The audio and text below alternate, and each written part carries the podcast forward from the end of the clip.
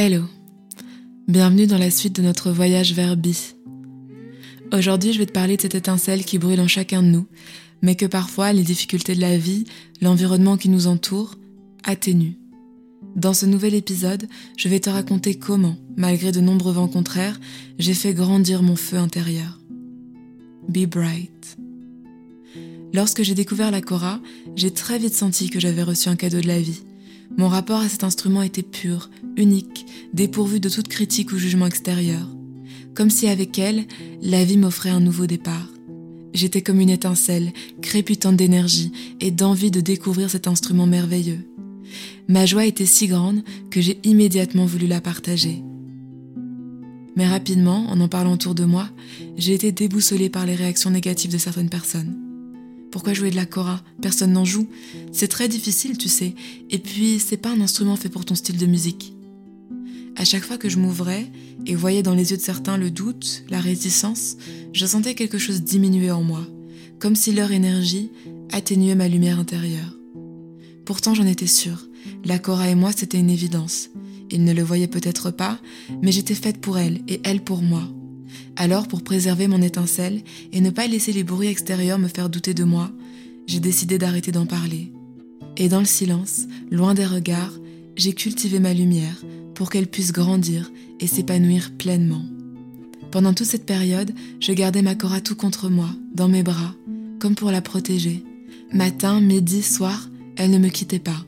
Et lorsque la nuit, mes yeux tombaient de fatigue, mes doigts, eux, continuaient de jouer. Dans ces moments hors du temps, Loin du mental, je recréais encore et encore l'espace merveilleux de mon rêve. Pour la première fois de ma vie, j'étais en harmonie. Et plus je m'écoutais, plus je vibrais, résonnais. Et petit à petit, bercé par le doux son crépitant de ces instants, mon étincelle s'est transformée en flamme. Mon intuition et ma lumière intérieure renforcée, j'étais prête à retourner dans le monde extérieur. Mais je ne voulais pas reproduire le même schéma.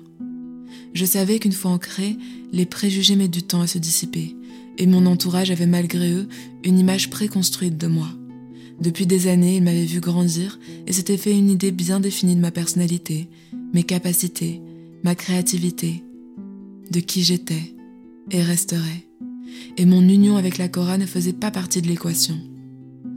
Pourtant, cette personne qu'ils projetaient tous en moi n'était plus là.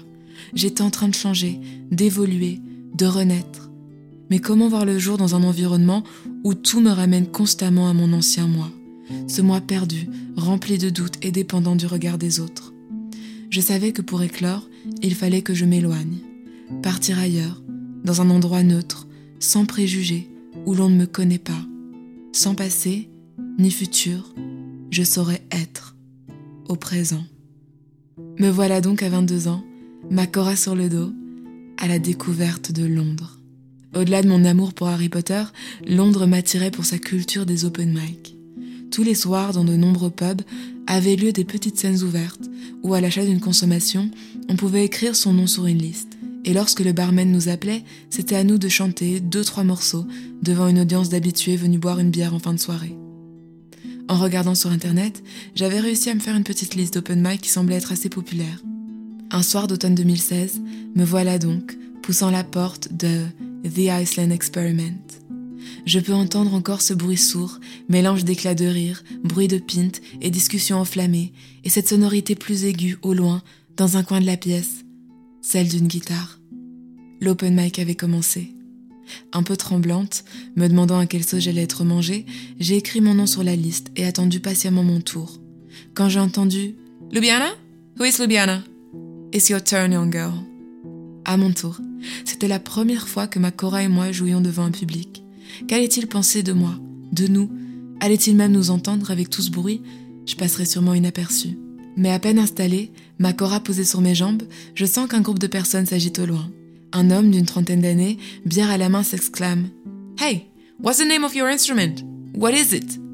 Son ami, en entendant mon accent, demande à son tour Where are you from? Naturellement, une discussion légère et enjouée s'ensuit, pendant laquelle, sans m'en rendre compte, mes doigts frottent instinctivement les cordes de ma cora. Je commence alors à chanter, et j'ai l'impression étrange que quelque chose a changé. Lorsqu'au milieu de ma chanson j'ouvre les yeux, je réalise que le bar s'est arrêté. Les personnes sorties fumer sont rentrées, le serveur est accoudé, et je comprends que le bar entier s'est tu pour m'écouter. Au moment de finir mes dernières notes, résonnent dans ce pub les applaudissements les plus intenses et sincères que j'avais entendus de ma vie. Pourtant ce soir-là, pour la première fois, je n'étais pas venu chanter pour recevoir de l'attention et de l'amour, mais pour le simple plaisir de partager. Partager cette lumière qui m'anime depuis ma découverte de la Cora, sans rien attendre en retour que le bonheur de donner. Et ça, ils l'avaient tous ressenti. Car dans leurs applaudissements et sifflements de joie, je pouvais les entendre me dire Enchanté, Loubiana. Ça y est, tu l'as enfin trouvé. Ta voix. Bienvenue sur ton chemin. En quittant le pub ce soir-là, j'ai reçu de l'amour comme je n'avais jamais ressenti auparavant, car j'étais aimée pour qui j'étais vraiment. Les open mic et rencontres qui ont suivi ce jour-là n'ont fait que renforcer ma certitude. Pour s'aimer, il faut donner. Pour aimer, il faut partager. Et au plus je vibrais de l'intérieur, au plus cette énergie jaillissait à l'extérieur, changeant mon regard et celui des autres sur moi. Le plus beau dans tout ça, c'est que cet amour envoyé, je l'ai reçu au centuple, transformant mon étincelle devenue flamme en un feu grandiose. Be bright. Merci pour ton écoute. J'espère que cet épisode t'aura apporté de la lumière et aura pu t'aider à cultiver ton feu intérieur. Aujourd'hui, c'est David Allard qui nous dit Toujours magnifique et magique ces instants de partage. Le temps s'arrête à chaque fois et on se sent apaisé une fois le podcast terminé. Merci pour cette parenthèse, les magnifiques valeurs que tu prônes. À chaque mot choisi, chaque respiration, nous sentons ce feu sacré qui t'anime, ta passion et ton amour pour cet instrument envoûtant. Be and stay as you are. Merci David pour tes mots qui me touchent tellement. Vous ne vous en rendez peut-être pas compte, mais c'est grâce à vous que Bi prend tout son sens. Votre énergie, vos retours, votre amour m'aident et me font grandir moi aussi. Alors merci, merci à chacun d'entre vous qui fait de Bi un cycle vertueux où la bienveillance est reine. Si tu aimes Bi, s'il te fait du bien, n'hésite pas à me le dire en me laissant 5 étoiles et un joli commentaire sur iTunes pour que nous soyons de plus en plus nombreux à avancer ensemble vers ce chemin merveilleux qu'est le chemin vers soi. À bientôt. Prends soin de toi.